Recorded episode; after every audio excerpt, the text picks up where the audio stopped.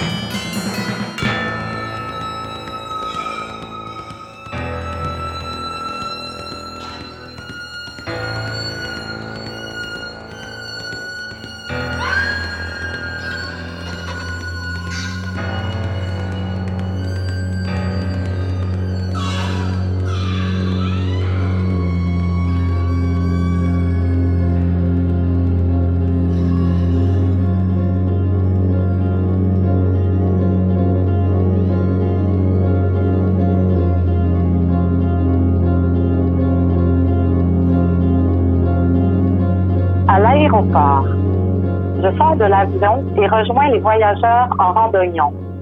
Enfin, j'arrive à la hauteur du douanier. Que rapportez-vous des États-Unis? Je plante mes yeux dans les siens. Rien. J'aurais pu répondre des caresses à ordre porteuse derrière les rideaux de l'hôtel. Il neige, doigt qui m'ouvre me cueille. Il m'a écrit, langue étrangère de mon pays, objet qui inspire le champ des possibles, une minuscule fenêtre de janvier, les horaires coïncident, la peau nouvelle. Nous donnons rendez-vous là-bas, tout boire, tout renverser. Trois jours. Il neige. Allons-nous nous revoir, il dit. Sa queue agite mon ombre, vase translucide. Il me raconte son adolescence, les lumières de Columbus Circle, un piano, deux tentatives de suicide, son père parti en camion. Il a revu son ex, j'aime les épaules arquées, cultiver l'horizon. Nous fumons un cigare, nous nous regardons. Expliquez-moi ce rien, reprend le douanier, mes figues, mes raisins. Toutes les jolies femmes font du shopping à New York. Pas moi.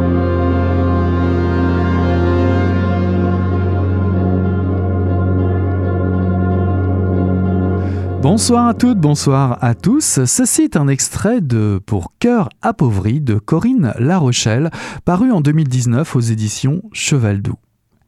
Aimer n'est pas gagner. Ceux qui aiment ne gagnent pas, ils sont les assoiffés.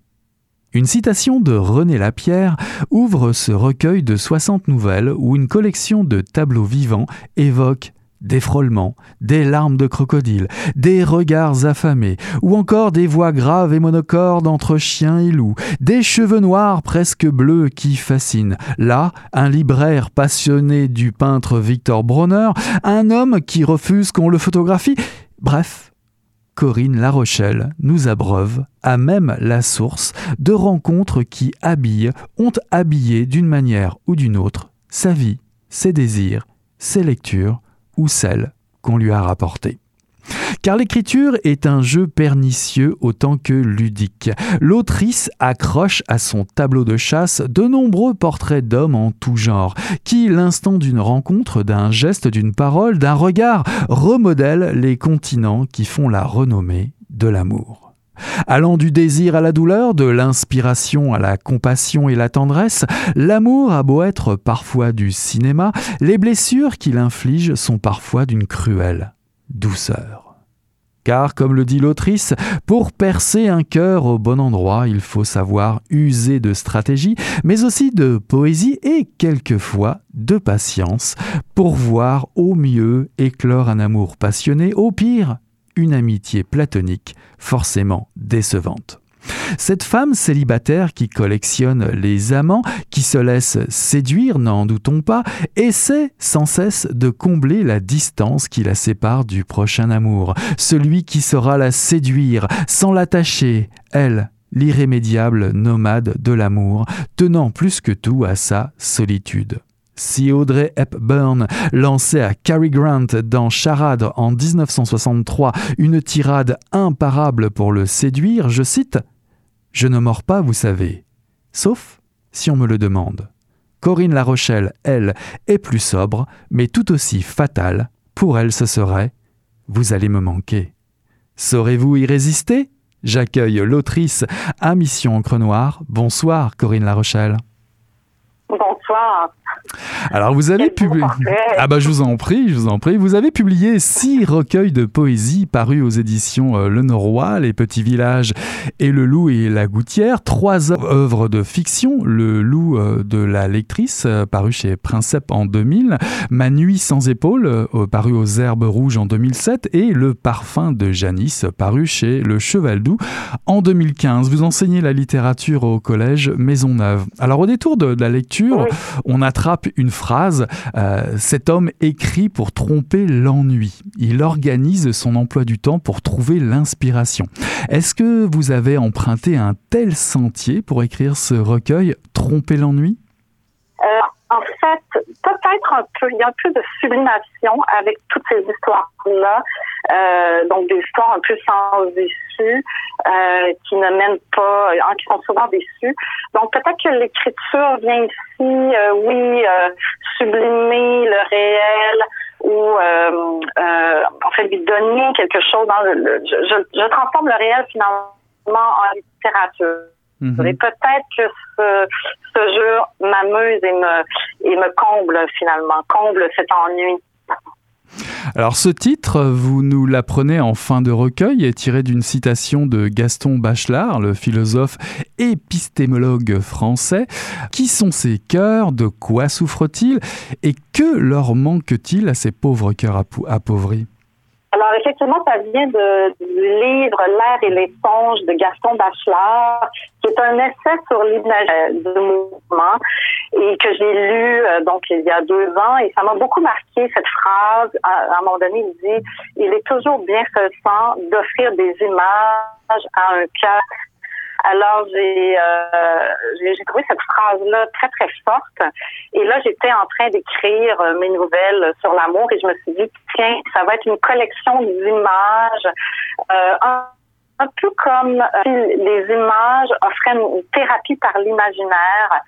Euh, par le biais de ces fragments-là aux cœurs appauvris. Alors, qui sont les cœurs appauvris? Alors, ben, c'est tous ceux qui euh, n'élisent pas de domicile amoureux, hein, qui vont d'une relation éphémère à une autre, et pas nécessairement par choix. Euh, bon, parce que mon livre est un peu une réflexion aussi sur l'ère du temps amoureux. Je pense que euh, il y a une sorte d'effritement du lien on est à l'heure de, la tindérisation de l'amour. Euh, donc, c'est pas nécessairement par choix. Je pense qu'il y a des, il y a beaucoup de personnages et, peut-être le personnage principal aimerait euh, construire quelque chose à deux, aimerait peut-être une, une, histoire qui, qui, qui s'approfondit, où il y a de la magie, où il y a de la richesse. Mais bon, elle est confrontée à, à, à, toutes sortes de, de, personnes qui, pour plein de raisons, hein, ne, ne, ne, peuvent pas la satisfaire.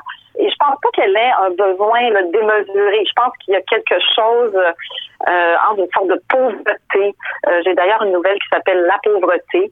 Euh, il y a peut-être une sorte de pauvreté ambiante. Donc c'est pas nécessairement juste le propre des hommes. Je pense qu'il y a des femmes aussi qui sont euh, qui sont victimes de ça. Et là, ben là, il y aurait toute une réflexion à faire, à faire sur notre société, mais euh, c'est ma petite contribution. J'ai mhm. j'ai eu un écho, j'ai eu un écho d'un ami qui, qui a vu dans mon livre une sorte de rapport être en minuscule. Alors bien sûr, j'ai pas la prétention d'une étude sociologique euh, euh, complète, mais euh, quand même, il y a dans mes nouvelles un peu, ça présente un peu la diversité des approches mâles, des danses de séduction féminine, des accommodements raisonnables un peu des deux parties, et les moments où ça se délite, hein, où ça se désagrège, on ne sait pas toujours pourquoi. Mm-hmm.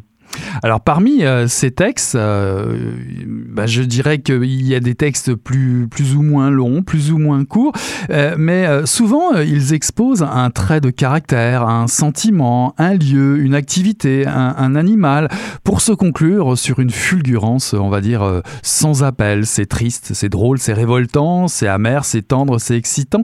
Comment avez-vous procédé pour récolter toutes ces idées, toutes ces inspirations? Ben, il y a beaucoup d'histoires qui viennent d'un matériel documentaire qui est le mien, alors je, je ne m'en cache pas. Donc, on est beaucoup dans l'écriture de soi. Euh, donc, c'est un peu hein, le, trousseau amoureux d'une femme qui me ressemble. de la du début de la vingtaine jusqu'à la mi-quarantaine. Et euh, donc, c'est un peu construit comme un roman. Il y a une construction. On part un peu d'histoire d'initiation. Là, au début de la vingtaine, il y a beaucoup de voyages à ce moment-là. Et puis après ça, ça se poursuit. Bon, il y, a, des enchantements, des désenchantements.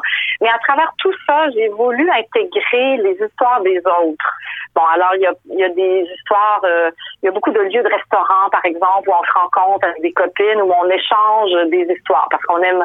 Ah, c'est un sujet. Euh, euh, c'est un sujet à l'infini. Hein. On veut se raconter nos histoires entre amis. donc, j'ai glané ici et là des histoires. Des fois, c'était par euh, des amis proches, très proches. Puis des fois, c'est euh, une amie qui me racontait l'histoire d'une de ses amies, par exemple. Puis là, ben, euh, il m'est arrivé de la contacter. Je la connaissais pas, pas tout à fait.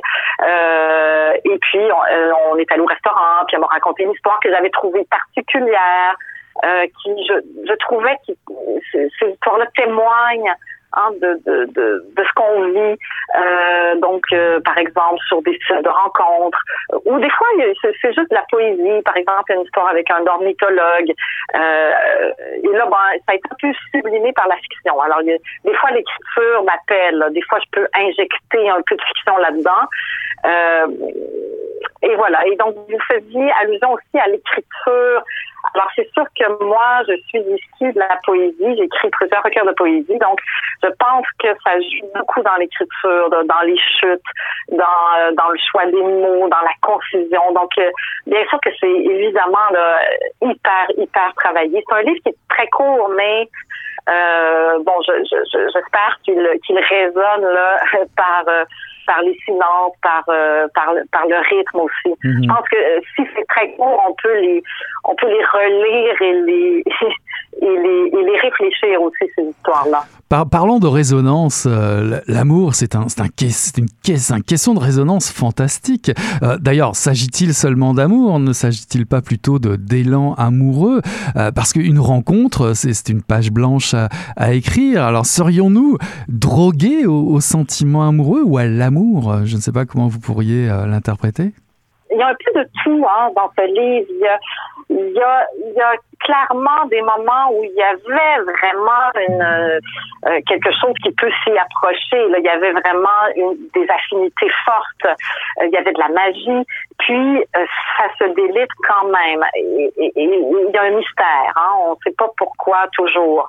puis, il y a d'autres fois où on est plus dans euh, une amorce de quelque chose. Des fois, il y a du mensonge. Hein. Il, y a, un personnage qui ment sur son âge. Alors, ça commence très mal une rencontre amoureuse.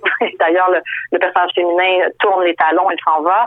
Donc, euh, euh, on tourne autour de quelque chose. Il y a bien sûr aussi beaucoup d'amitié là-dedans. Effectivement, euh, je pense que vous avez évoqué tout à l'heure, il y a des fois des rencontres euh, platoniques. Il y a un jardinier dans ce livre-là qui est très important à mon avis. il revient deux fois. Mm-hmm. et, lui, ce personnage-là offre à la narratrice euh, quelque chose qui, on peut se dire, mais peut-être que l'amour n'est pas là où on s'y attendait. Il lui offre des plantes, il lui offre un bonjour, il a l'air complètement euh, désintéressé, mais, mais présent dans le moment où, où il se croise sur la rue. Et à la fin, il lui offre encore euh, des, des, fleurs. Et donc, donc, pour moi, hein, il y a quelque chose de très poétique là-dedans, dans l'idée que l'amour n'est pas là où on pensait que, que c'était. Seriez-vous en train de nous vendre euh, une nouvelle, un nouvel aspect, une nouvelle version de l'amour courtois autour de, je dirais, de citronniers offerts euh, et qui évoque, euh, qui évoque, vous allez me le dire, hein, qu'est-ce que ça évoque, un, citronnier en cadeau? oui. Donc, le citronnier, à un moment donné, il y a un caféier. C'est très drôle parce que le café, c'est une plante stimulante alors que la narratrice a un problème de sommeil. Mais euh, oui, pourquoi pas l'amour l'amour courtois? Oui, euh, ben, dans une nouvelle, euh, donc euh, à l'aéroport, donc, y justement, il y a, une rencontre, il y a, beaucoup d'érotisme. Enfin, j'espère que, que, ça a été perçu. Euh, donc, euh, donc oui, hein, l'érotisme, c'est ce qui, euh, c'est ce qui est suggéré, c'est ce qui est pas montré. c'est des fois un regard. il y a aussi tout un passage je parle d'une passion tactile. Donc, il y a, il y a des effleurements qui sont très riches et il y en a d'autres hein, qui sont très pauvres. Alors, l'amour pour toi là-dedans, ben, ben oui, je pense qu'il y a, il y a quelque chose à réinventer euh, euh, en 2019, oui. Pour ne pas passer, pour, pour, pour ne pas tomber dans la pauvreté ou la maigreur, justement. Alors justement, on parlait tout à l'heure de, euh, je dirais, de, mystère. Il y a quand même dans l'air comme une tension, c'est vous qui l'écrivez, surtout après la première nuit passée dans, dans, le, dans les bras d'une autre personne?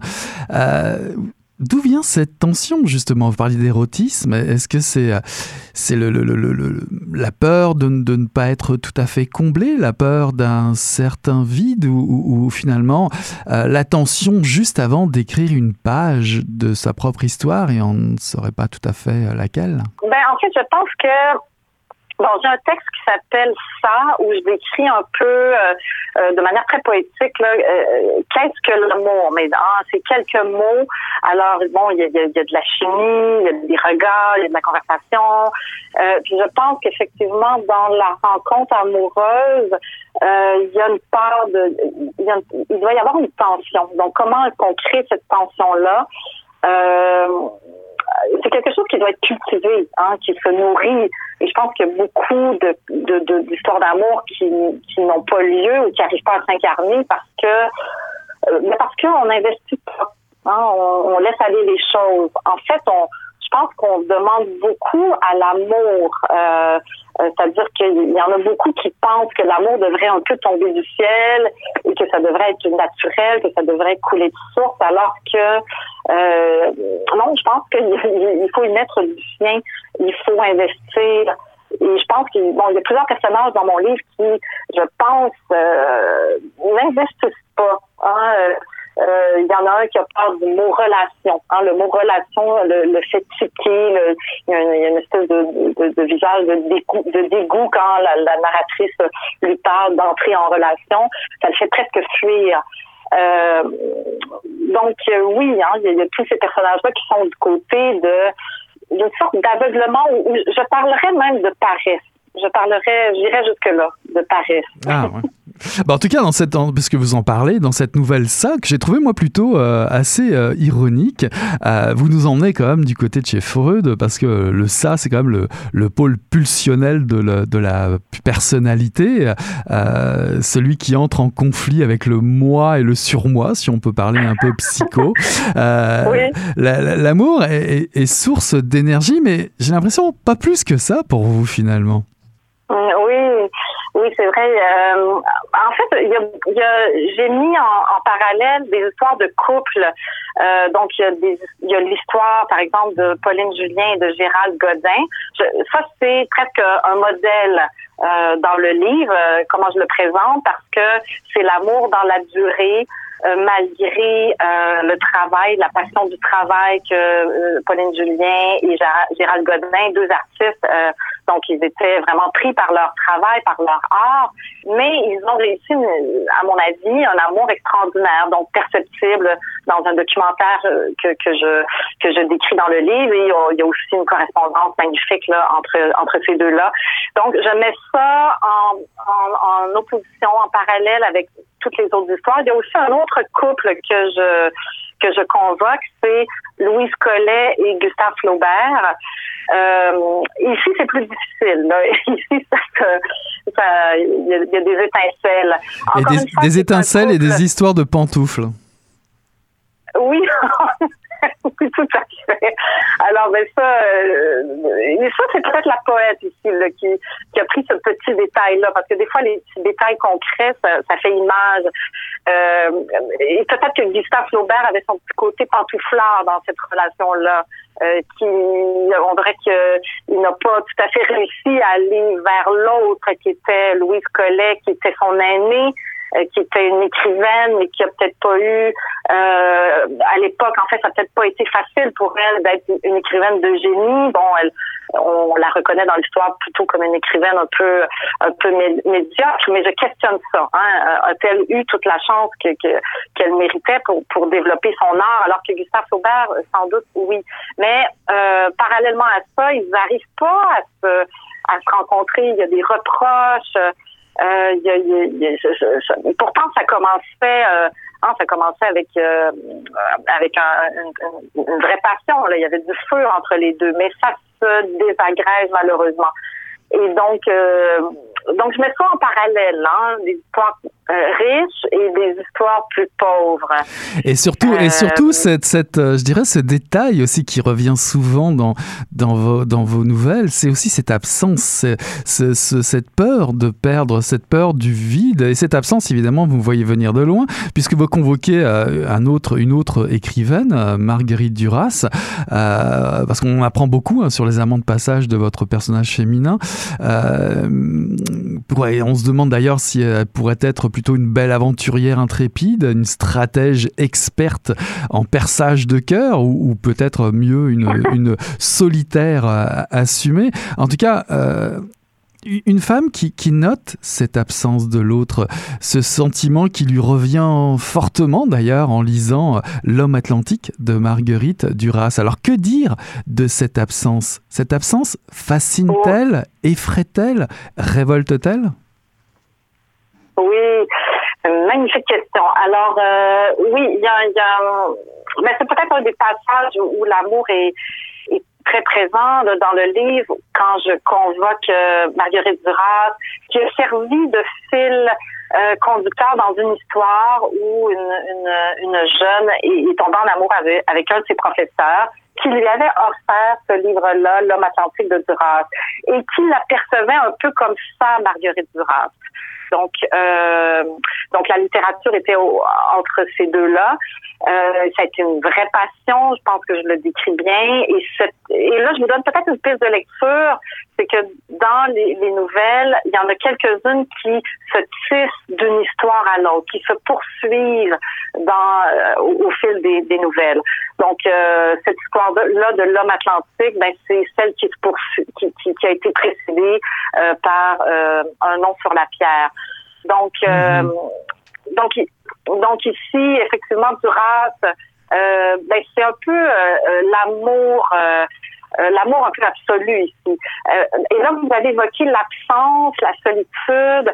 Alors, effectivement, dans cette histoire-là, euh, il y a une beauté un peu dans, dans l'absence sublimée de l'autre. Hein.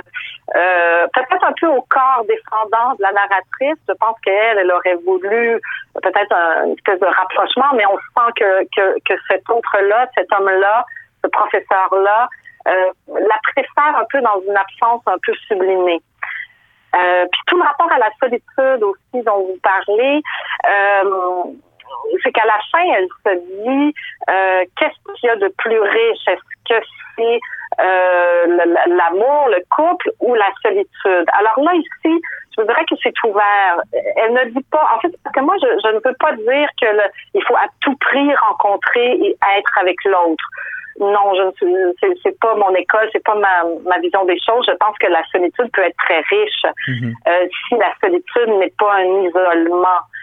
Euh, donc, à un moment donné, après toutes ces histoires déçues, elle se dit, ben, coudon, est-ce que, est-ce que la solitude, ma solitude, qui n'est pas pauvre, hein, parce qu'on sent bien qu'elle est curieuse, cette personnage, ce personnage-là, euh, elle est curieuse de tout, de la vie, de l'autre. Bon, euh, peut-être que c'est plus riche que ces rencontres un peu désespérantes. Mhm. Mais je me suis demandé à, la lecture, euh, parce que l'image de l'homme est quand même assez, on va dire, amoindrie pour être, on va dire, pas trop provocateur, euh, sommes-nous donc devenus si pathétiques, les hommes, si peu courtois, si peu chevaleresques ou joueurs, que seulement semble compter la roublardise, la bêtise, la convoitise, la tromperie même, euh, pour assouvir euh, le, désir sexuel? Sommes-nous les spectateurs dans votre recueil d'une forme de guerre amoureuse, où les héros de jadis, ceux qu'on nous a toujours dépeints comme grands et beaux et forts, deviennent pas mal déplumés, ont, ont perdu des plumes. Euh, des personnages que vous présentez euh, ne veulent pas souffrir. Euh, c'est quand même l'envers de la, de la passion. Est-ce que l'amour est devenu dangereux? Est-ce que la passion est devenue dangereuse? Oui, ben, j'ai un peu moi cette impression-là. C'est-à-dire qu'on partage des pots et on disparaît. On partage des pots très rapidement. Hein, euh, donc, euh, euh, on se connaît à peine. Des fois, il y a des échanges téléphoniques. On est vraiment rendu à une, période où on se rencontre. Ça, ça, se fait par téléphone. Mais des fois, on connaît pas le prénom de l'autre, on connaît pas ce qui l'habite, on connaît pas son âme, on connaît rien. Mais on est prêt tout de suite à avoir une, un, un échange aux accents pornographiques. Alors oui, je pense qu'effectivement, ça, ça, dresse, ça, dresse un portrait un peu sombre, un peu triste. Oui, il y a, il y a une poudre une poudre chagrine là, qui, qui, mhm. qui est dispersée. Euh, mais en même temps, je pense, en fait, j'espère que ça, que, que ça se perçoit qu'il y a plein d'amour. Il y a plein d'amour de ces hommes-là mais en même temps, peut-être que oui, que je les, je les, je les pique avec euh, avec euh, mon crayon ou avec euh, ou avec une, petite épée là, mais je pique un peu leur le côté un peu paresseux là. Tu sais, je, oui, je pense que ça ressort la, la difficulté de dépasser le, le, je sais pas, la, la, la de, de, se questionner aussi. Hein, pourquoi ça n'a pas marché? pourquoi cette rencontre physique, des fois, a été si pauvre? Euh, est-ce qu'il y a quelque chose là, qui aurait pu être, euh, je sais pas, euh, amélioré, approfondi? Est-ce que est-ce qu'on veut vraiment rencontrer l'autre? Mm-hmm. ou est-ce que l'autre est juste un miroir de soi? Ou est-ce qu'on veut juste se mirer dans les yeux de l'autre? Bah, certains personnages masculins euh, préfèrent euh, une amitié, euh, ça c'est le classique. Hein. D'autres n'en veulent pas du tout, d'autres préfèrent consommer. or l'amitié, ça n'a ça, n'a rien à voir avec la passion. La passion, c'est charnel, c'est une expérience du corps, un regard, une chevelure, comme vous l'écrivez, une expression de soi que vous illustrez fort bien.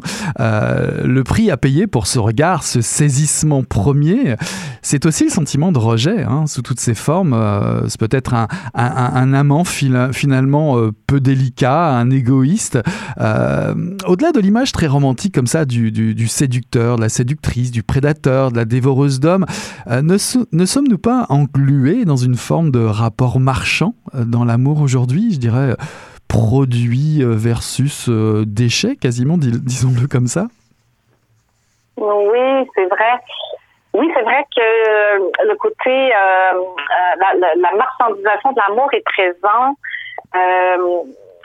donc, en fait, ça, rejoint un des thèmes que je pense qui, qui traverse le livre, c'est la générosité, donner, recevoir. Je pense que ça traverse le recueil cette idée-là. il lui donne. en fait, je pense qu'elle donne beaucoup, et je sais pas si elle reçoit autant, mais peu importe. Je pense que euh, bon, ce personnage-là, euh, euh je, pense que euh, je sais pas si ça traverse le recueil, mais elle se dit qu'il vaut mieux donner en amour, être généreux, peu importe ce qu'on va recevoir. C'est pas c'est pas un, un rapport de donnant donnant. Je pense qu'elle elle se pose au-delà de ça. Euh, parce que ça me paraît euh, euh l'égoïsme euh, en amour ne me paraît pas une voie très fructueuse. Mm-hmm. Pour finir, euh, je dirais, il y a beaucoup, on parlait d'érotisme en début d'entrevue, mais il y a beaucoup de tendresse, d'humour, je l'ai dit aussi au long des pages, euh, d'humour, parce que je recommande effectivement la crise de fou rire euh, avec la nouvelle au salon de thé. Euh, chères lectrices et lecteurs, vous allez imiter ou apprendre à imiter un, un lagopède des saules. J'ai essayé, je vous garantis le succès. Ça fonctionne, ça fonctionne vraiment. Vous, vous qui vous êtes confronté à plus d'une soixantaine de, situations plus inédites, dites les unes que les autres. là, je m'adresse à l'écrivaine, à l'autrice. Le moment essentiel pour vous, quand vous rédigez un texte très court comme ça, c'est quoi? C'est le point tournant, euh, les émotions que vous arrivez à faire partager? Oui, bonne question. Euh, il y a un peu des deux, c'est-à-dire, euh, des fois, c'est il y a une idée que je veux transmettre. donc, je sais pas moi sur, sur la, la pauvreté d'un échange sexuel, sur euh, euh, un personnage qui s'avère un peu euh, euh, un grand séducteur au départ, mais finalement qui s'avère un peu monstrueux. Puis il y a d'autres fois, ça va être la poésie des mots. donc, comment naître les idées, là, c'est évidemment très mystérieux, mais des fois, il y avait un flash. par exemple, la nouvelle Héron, euh, qui est suite à une déception amoureuse où elle, le personnage se comprend, euh, réalise qu'il n'y aura pas de suite à une histoire, mais elle, le réalise juste à travers le silence. Elle n'a plus de nouvelles de l'autre. Et donc, euh, et je me souviens très bien là, quand j'ai vécu ce moment-là que euh, je me suis dit, ah, il faut absolument que j'écrive là-dessus, sur ce moment où euh, on comprend, où, où, on sent le silence de l'autre. On le sent. c'est comme c'est dans l'air, hein, c'est presque, c'est presque, on peut le toucher. On sent que là, tout à coup, le silence devient signifiant. On sent qu'il y aura plus de suite et que on aura peut-être même plus de nouvelles de l'autre. Mm-hmm. Alors, euh, c'est né de ce petit flash-là en tout cas, en tant que lecteur, euh, lectrice, euh, vous nous partagez cette magie de l'amour débridé, de participer à la comédie sentimentale suprême, parfois drôle, comme je le disais, triste, excitante. En tout cas, à vous lire, nous sommes entourés d'une étrange constellation qui, comme le ciel que contemple votre personnage à Notre-Dame-des-Bois, nous fait naviguer vers l'inconnu euh, en cherchant son propre sentier dans autant d'histoires, dans une soixantaine d'histoires, dans un océan euh, d'assoiffé émotionnel et de cœur affaibli. Je rappelle, euh, ce recueil de nouvelles pour cœur appauvri de Corinne Larochelle est paru aux éditions Cheval Doux. Merci beaucoup Corinne d'avoir été notre invitée.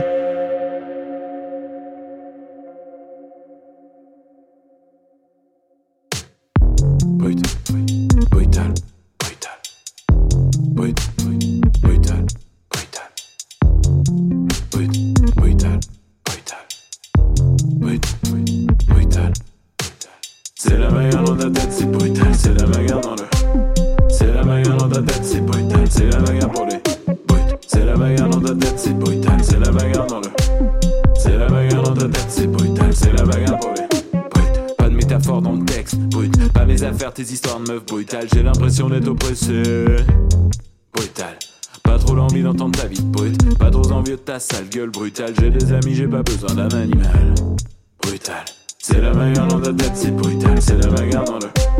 C'est la bagarre dans ta tête, c'est brutal. C'est la bagarre pour les.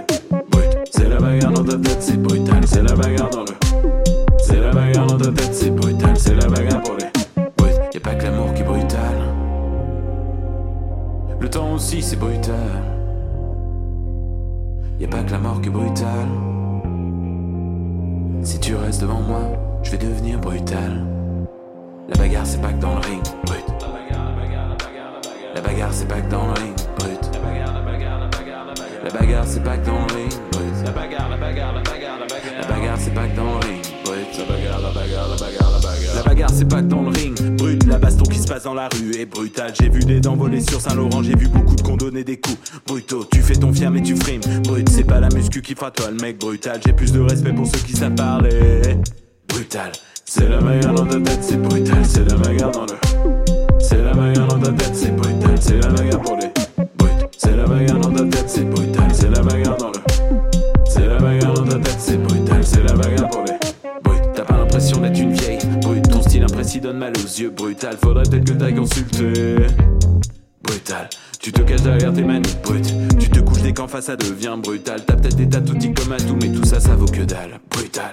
C'est la bagarre dans ta tête, c'est brutal. selle väge on ole, selle väge on otan tetsi, ma ei tea, selle väge pole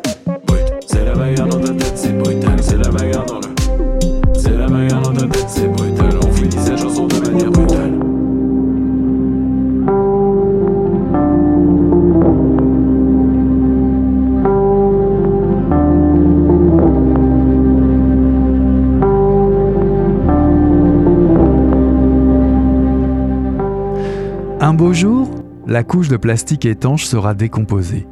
Les becs de gaz auront disparu, les tourelles blanches aussi. Ce parc sera le plus grand de New York et l'on aura peine à imaginer l'histoire de sa transformation. Le bleu de l'eau sera aussi scintillant qu'aujourd'hui, le vert sera réel, l'air plus pur qu'à des milles à la ronde. Tout cela bruissera d'une vie intacte et franche comme au premier jour. Il y aura un bonheur simple à être là, pique-niquer, courir, faire du vélo, pêcher peut-être, ou du moins pagayer longuement sur l'eau fraîche, un bonheur simple et presque inconcevable. Cet écrin ce calme, cette vie douce et sauvage, si près de la grande ville. Les petites silhouettes de synthèse, les joggers en short, les familles souriantes que l'on voit aujourd'hui sur les images virtuelles du site feront place à de vrais gens, à des gens en chair et en os, dans un paysage bel et bien idyllique. On croisera parfois les premiers temps un drôle de petit robinet sorti de terre, et l'on verra encore au loin les installations blanches et leurs tuyaux sinueux. Puis, eux aussi quitteront la place. On se souviendra de la décharge sans doute, mais comme d'un passé lointain, si lointain qu'il ne concernera plus le lieu où l'on se trouve. Le mot décharge restera peut-être encore pour un temps incrusté dans les mémoires, mais l'on ne pensera plus aux ordures.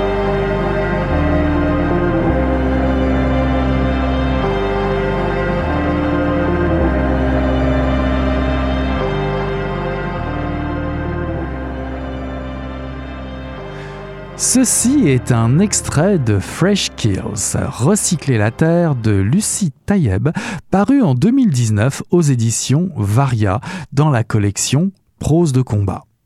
Cet essai prend doucement forme à Berlin, aux abords de la poste d'Ammerplatz. L'édification d'un mémorial pour rendre hommage aux victimes juives durant la Seconde Guerre mondiale provoque un premier déclic chez l'autrice.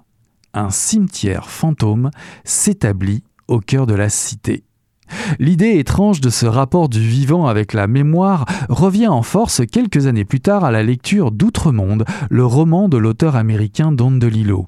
Un des personnages se trouve saisi devant le spectacle de l'une des plus grandes décharges à ciel ouvert du monde, la décharge de Fresh Kills à Staten Island, à New York City, en face de Manhattan. A priori, cette montagne de déchets ne devait pas être en activité plus de trois ans. Elle le sera de 1948 à 2001, avec une prolongation d'urgence pour recueillir les restes du 11 septembre. Or, ce qui fascine ici et alimente le propos de l'autrice, c'est la transformation du site aujourd'hui. Fresh Kills devient un parc recyclé, le plus grand de New York, construit à même les déchets enfouis. Qu'est-ce que cela dit de nous? Qu'est-ce que cela préfigure de notre rapport avec les déchets, nos ordures, nos oublis, notre héritage, de nos non-dits, de nos choix de société? Qu'en est-il réellement des espoirs fondés sur l'apparence d'un monde rendu lisse, rendu à son aspect soi-disant original, recyclé? Qu'en est-il du danger potentiel de toxicité à l'avenir? Nous sommes captivés par cet essai de Lucie Tayeb qui interroge notre aveuglement constant concernant nos choix de société, en particulier celui de refuser d'endosser nos responsabilités collectives face à la destruction de nos milieux naturels au profit de la consommation de masse. Je suis ravi d'accueillir ce soir à Mission Encre Noire pour en savoir plus sur cet essai l'autrice Lucie Tayeb. Bonsoir. Bonsoir. Alors vous êtes euh, l'autrice de plusieurs recueils de poèmes, d'un roman et d'un essai de littérature comparée, euh, issu de votre thèse et publié aux éditions classiques Garnier en 2012. Vous êtes traductrice et maître de conférences en études germaniques à l'Université de Bretagne occidentale en France. Fresh Kills est votre deuxième essai. Alors la question qui s'impose, comment en êtes-vous venu à vous rapprocher, euh, en tout cas à rapprocher votre lecture d'outre-monde de votre thèse. Qu'est-ce qui vous a mis la puce à l'oreille pour écrire cet essai? En fait, euh, quand, quand j'ai euh, donc euh, terminé ma thèse qui s'intéressait effectivement aux questions de mémoire, je, je, suis passée à toute autre chose et j'ai lu divers romans, dont Outre-monde. Et euh, dans Monde, il était question de, de Fresh Kills. Et, euh, il en était question comme d'une décharge, puisque l'un des personnages principaux travaille dans une euh, entreprise de management de, de déchets et donc euh, va visiter Fresh Kills pour son travail. Et en fait, je pense que tout en serait resté là si euh, déjà le, roman ne m'avait pas marqué par ce qu'il dit des déchets et par la manière dont Delilo en parle, mais aussi euh, si j'avais pas découvert euh, complètement par hasard que la, décharge avait fermé et qu'elle était en train d'être transformée en, parc.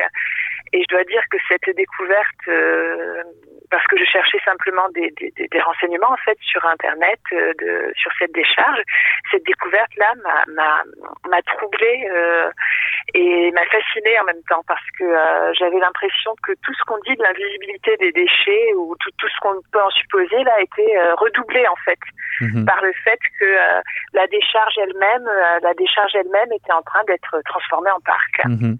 Alors vous poussez l'analogie des, des, comportements un petit peu plus loin parce que vous allez imiter le personnage de Don DeLillo. Vous faites également le voyage pour découvrir le site. Quelles sont vos premières impressions? Sur le je ne savais pas du tout ce que j'allais découvrir et euh, je crois que j'avais besoin aussi, c'est ce que j'explique dans l'essai, de, me retrouver euh, dans cet endroit pour euh, pour euh, aussi en éprouver un peu la réalité tellement cette histoire semblait folle et incroyable. Et, euh, et sur place en fait donc euh, c'était une visite guidée hein, qui est ouverte à des étudiants à toutes les personnes qui peuvent être intéressées et donc j'étais d'abord euh, très intéressée tout simplement par ce qu'on nous expliquait du, de la transformation, parce que c'est un processus euh, technique, technologique euh, assez pointu et, et fascinant, hein, je pense, d'un point de vue scientifique. Mais de, de fait, j'ai rien éprouvé de euh, d'extraordinaire ou de euh, ou euh, enfin voilà, c'est aussi ce que ce que je décris, c'est l'absence de, de, de révélation quoi. Mhm. je me suis retrouvée là et et j'arrivais à rien ressentir de de, de particulier. J'étais simplement dans ce dans ce nouveau lieu et enfin dans ce lieu qui qui était inconnu et et voilà sans sans, sensation particulière. Alors évidemment, le, cœur du livre euh, est votre récit et votre questionnement euh, autour de cette découverte. Vous avez également l'honnêteté, j'ajouterais le besoin non seulement d'interroger la responsabilité de, chacun devant un tel désastre, devant cette énorme décharge à ciel ouvert, mais vous déclarez être intrigué par votre propre aveuglement. Alors, est-ce que c'est une prise de position qui était claire dès, le départ, dès le début de l'écriture, ou est-ce que ce besoin euh, de, d'affirmer votre prise de conscience est venu sur le tard, euh, après l'écriture? Euh, c'est pas forcément une, question facile, mais de, de, de, c'est-à-dire de reconstruire ce qu'on a pu éprouver et comment ça s'est fait. mais je crois que ça a été quelque chose de, de, qui s'est fait au fur et à mesure. C'est-à-dire j'y allais juste avec une espèce de fascination et de très grande curiosité pour ce lieu, et en me disant aussi, mais comment comment c'est possible que euh, moi-même, euh, ces déchets, pendant si longtemps, je n'y ai jamais pensé, je ne les ai jamais vus. Et ça, c'est quelque chose qui vraiment euh, vient aussi du livre de Delilo, hein, où les, ceux qui travaillent au quotidien avec les déchets disent on les voit partout, euh, on y pense tout le temps et euh, c'est un dialogue du, du, du roman et l'autre répond tu les vois partout parce qu'ils sont partout mhm. et effectivement quand on commence à penser à, à, à, cet, à, ce, à cet aspect des choses c'est-à-dire que tout ce qu'on consomme, euh, tout ce qu'on achète finira comme déchet. Effectivement, euh, euh, il y a une espèce de, de, d'ouverture du regard en fait qui, qui se fait. Après, euh, moi, je me suis demandé aussi ce qui me ce qui me motivait euh, peut-être dans, dans, dans le fait voilà de, de, de vraiment faire ce voyage, euh, aller voir cette décharge euh, qui est à, New York alors qu'à à Paris il y a des décharges aussi. je veux dire c'est je, je, je prends le, le Enfin, j'ai pas besoin d'aller très très loin de chez moi pour voir euh, où sont enfouis euh, mes, mes, mes, propres déchets ou euh, et ou alors où est l'incinérateur qui est pas très loin de chez moi. Mais donc il y a une espèce de curiosité qui est qui est peut-être comme un la recherche d'un exotisme aussi. Enfin, je sais pas si, si je suis très claire là-dessus, mais qui est voilà, je, je, remettais en cause ma propre démarche, d'aller si loin finalement pour voir quelque chose que j'aurais voir ou pour prendre conscience de quelque chose qui existe aussi, euh, qui existe aussi chez moi. Alors entrons dans le, dans le vif du sujet. Euh, pour vous, une, décharge représente l'envers de l'histoire, le symbole du grand mensonge de la société du progrès de la consommation triomphante et lisse. Alors, pourquoi euh, une décharge représente justement ce, symbole? D'ailleurs, vous convoquez, euh, vous convoquez pour illustrer votre propos Marie Douglas dans son ouvrage Purity and Danger et Michel Foucault, l'histoire de la folie. Justement, en parlant de pureté et de rejet qui, qui rejoint un petit peu le début de la question, euh, qu'est-ce que vous découvrez autour de ces deux idées, l'idée qui, qui, illustre tellement notre, époque, l'idée de pureté et, le rejet des, exclus vers les, marges? Alors euh, là aussi, ça s'est passé en, plusieurs étapes. La première chose, euh, la première chose qui m'a apparu ou qui m'a intéressée, c'était euh, justement euh, cette idée que les, rebuts, les déchets sont euh, traditionnellement ou historiquement expulsés ou voilà mis de l'autre côté des, des, des, limites et des frontières de la ville. C'est-à-dire, euh, on essaie de conserver un, un, territoire euh, homogène et propre, et puis on met les déchets de l'autre côté. Et ça, c'est ce qui se fait à la fois pour les déchets, enfin, d'un point de vue sanitaire, et puis socialement aussi par euh, les mécanismes d'exclusion qui peuvent être décrits par Foucault, où il décrit que ceux qui balaient, ceux qui balaient les rues, c'est aussi ceux qui sont soupçonnés d'être délinquants ou, ou déviants. Donc euh, il y avait une, une première prise de conscience entre cet aspect de marginalité euh, et, et, cette obsession de pureté. Donc le fait voilà qu'on rejette ou qu'on rende invisible euh, et inaccessible tout ce qui peut euh, être de l'ordre de la déviance ou de l'impureté et c'est aussi euh, ce qu'explique Marie Douglas, même s'il faudrait, euh, enfin, même si c'est une pensée beaucoup plus complexe, et là il faudrait vraiment prendre le temps de, de développer euh, très très longuement les choses pour pour lui rendre justice.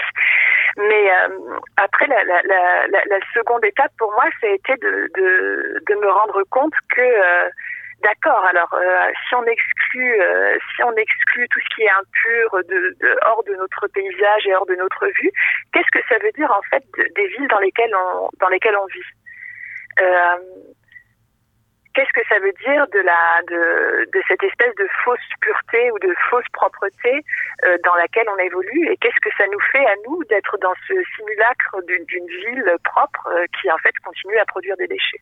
Euh, il y a toute une histoire autour de, cette, décharge, puisqu'elle elle occupe un, territoire naturel à Staten Island, mais elle occupe aussi un territoire amérindien euh, les euh, donc euh, les Amérindiens, les, Indiens les Napés et ensuite voilà, donc c'est aussi l'histoire de la conquête du territoire ou de la colonisation, je sais pas quel terme exact employé, mais et aussi du génocide des, des, Amérindiens. Et après donc si, on fait un grand grand saut dans le temps et qu'on arrive donc au XXe siècle, c'était un territoire euh, euh, très peu peuplé, euh, aussi parce qu'on ne pouvait pas en faire grand-chose finalement. Euh, bah, ce ne sont pas des terres cultivables puisque ce sont des terres où se mélange l'eau douce et l'eau salée.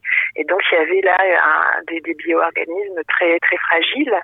Et, comme on ne pouvait rien en faire, euh, il a été décidé que euh, ben, en 48, donc là, euh, que que qu'à Fresh Kills, on allait mettre les ordures en dépôt pour trois ans initialement, avec l'idée que ça allait assécher ces marais marécages inutiles et qu'ensuite on allait pouvoir en faire quelque chose, c'est-à-dire au moins des terres ou des terrains où on allait pouvoir construire ou, ou faire des routes.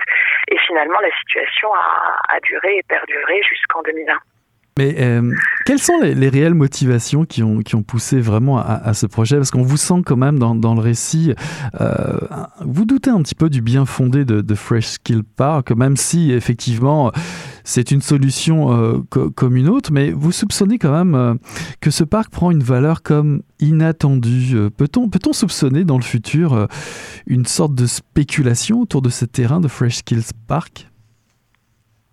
Ah oui, oui, je, je, pense, oui, absolument. Je pense, de toute façon, l'idée, l'idée, c'était bien de, de, euh, euh, dans la continuité finalement de ce qui a été fait en 48, si vous voulez, enfin en, en 48, euh, à, mes yeux, hein, comme je comme j'interprète la chose, en 48, on voyait qu'on pouvait rien faire de ce lieu et donc euh, on pouvait pas construire, on pouvait pas on pouvait pas cultiver, donc il s'agissait d'assécher avec des ordures, ce qui se faisait fréquemment. Euh, ça a duré beaucoup plus longtemps que prévu, mais à terme, soit euh, tout ce qui est autour du parc va prendre de la valeur parce que euh, bah, c'est des, immeubles ou des terrains immobiliers qui auront euh, vu sur un très beau parc voilà sur un nouveau poumon vert de New York encore plus grand que Central Park et voilà. Soit le parc lui-même peut-être sera pourra servir aussi mais de toute façon l'idée c'était bien de, que qui ait une valeur, euh, une valeur euh, en termes euh, d'argent, hein, une valeur mhm. financière qui puisse être tirée de, tirée de cet espace. J'ai d'ailleurs eu la sensation d'arriver dans, dans, le parc jurassique, euh, dans la description que vous faites de, de, de l'accueil, en tout cas, il y a même des lieux, euh, l'importance des services sanitaires comme la pierre angulaire du, du, projet. Bon, on connaît, on connaît la suite du film, hein, on ne souhaite pas la même chose évidemment à Fresh Kills, mais dans le fond, dans le fond ce que vous exprimez clairement, c'est que Fresh Kills représente une sorte de camouflet séduisant euh, qui dissimule un peu le problème, un problème beaucoup plus grave euh, au regard, je sais pas, du reste de la planète euh, ou sur de nombreux enjeux comme l'écologie, la colonisation ou les différentes guerres qui y a un peu partout. Ce qui vous inquiète, c'est cette idée aujourd'hui qui, qui, qui est acceptée un peu par tout le monde, c'est que tout se répare. Ça, ça vous pose un problème. Ah oui, ça me pose un très grand problème. Oui, ça me pose un problème assez assez fondamental. Euh, en fait, ce qui me ce qui me gêne profondément, c'est l'idée du simulacre, c'est-à-dire l'idée très bien et puis aussi une, vision comme ça effectivement très euh, positive et euh, et pragmatique de dire très bien bon alors on a entasser les ordures pendant euh, plus, de 50 ans à cet endroit et maintenant on a les moyens, on a le, savoir technologique, on va en faire un parc et, tout le monde va être mieux et tout le monde va, mieux se sentir et, euh, voilà.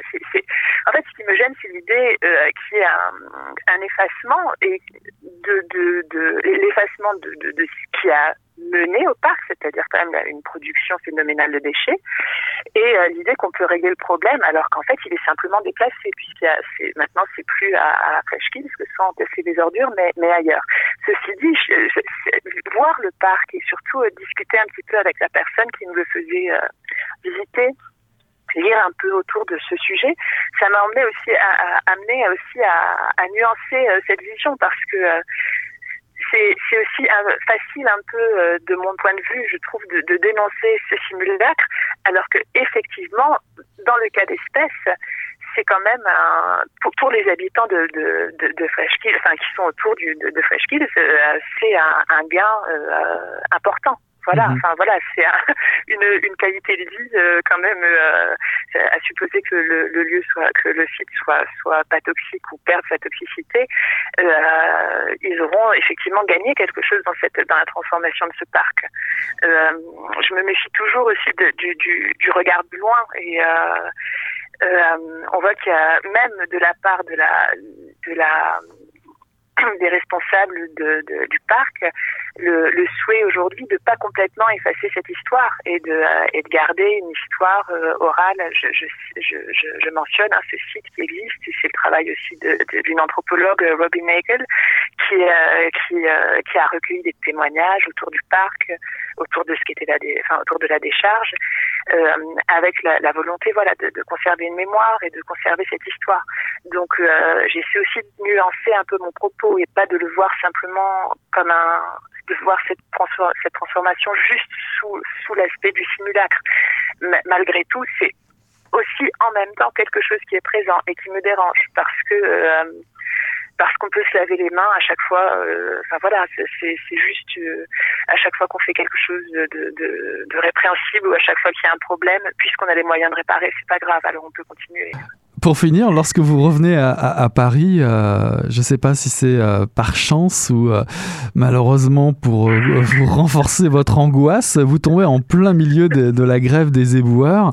Et, là, vous vient l'idée assez étonnante, mais je trouve rafraîchissante quand on y pense, de, finalement d'encourager une révolte des odeurs pour peut-être faire réagir le, peuple de Paris devant l'urgence du problème des déchets. Oui, et aussi pour, euh, oui, alors cette idée un peu, c'est aussi peut-être un, goût pour le pour le pour le chaos, mais euh, c'est aussi euh, l'idée que si les déchets s'accumulent, on ne peut pas nier que ce sont les nôtres.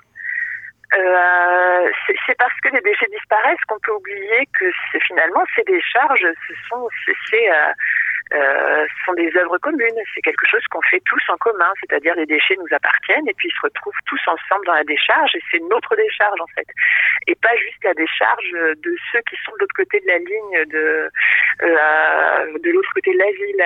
Euh, donc euh, rendre les déchets visibles, c'est aussi euh, de la réflexion parce qu'une fois qu'on a dit ça, on produit beaucoup de déchets individuellement. Euh, ça appelle aussi à, s'interroger sur le type de, de, de, système de production et de consommation dans lequel on, dans lequel on vit. Et là, à ce, titre, il y a le, les discard studies euh, et le travail de la sociologue Max Liboron, ou Liboron, c'est L-I-B-O-I-R-O-N, voilà, je, je l'appelle carrément, qui elle réfléchit sur, sur, sur le type de système de production et de consommation qui, conduisent à la, à la production massive de déchets par les individus, mais aussi par les collectivités, par l'industrie, parce que finalement nos déchets ménagers représentent une très très petite part de, des déchets produits, euh, enfin de la de la somme totale des déchets produits, c'est à peine 3%. En tout cas, Fresh Kills, un des plus grands dépotoirs de l'histoire, raconté ici par Lucie Tayeb dans un essai captivant qui met en lumière les contradictions qui habitent nos sociétés autour des enjeux du retraitement de, nos déchets. Un, essai qui interroge notre aveuglement devant l'ampleur du phénomène. Merci beaucoup, Lucie, d'avoir été notre invitée. Euh, je rappelle votre votre essai Fresh Kills, Recycler la Terre, paru en 2019 aux éditions Varia dans la collection Prose de combat. Merci encore. Voilà qui achève Mission Encre Noire, le tome 26, chapitre 310. Ce soir, j'ai eu le plaisir de recevoir en entrevue Corinne Larochelle pour Cœur appauvri, euh, paru en 2019 aux éditions du Cheval Doux, ainsi que Lucie Tayeb pour Fresh Kills, Recycler la Terre, paru en 2019 aux éditions Varia dans la collection Prose de combat. Voilà, on tourne la page et on se dit à la semaine prochaine. Salut là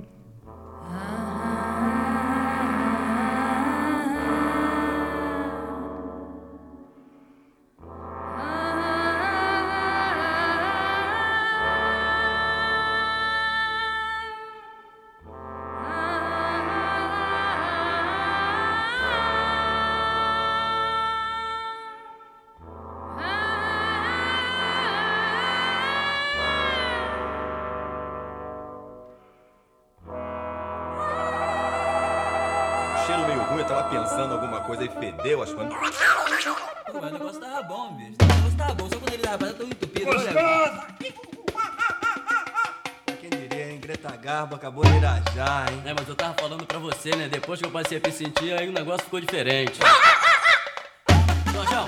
Vai, garoto! Fala a verdade. Isso é na bola. Cadê a cerveja que eu não sei? Ô, Ciro, tira a mão do meu bolso.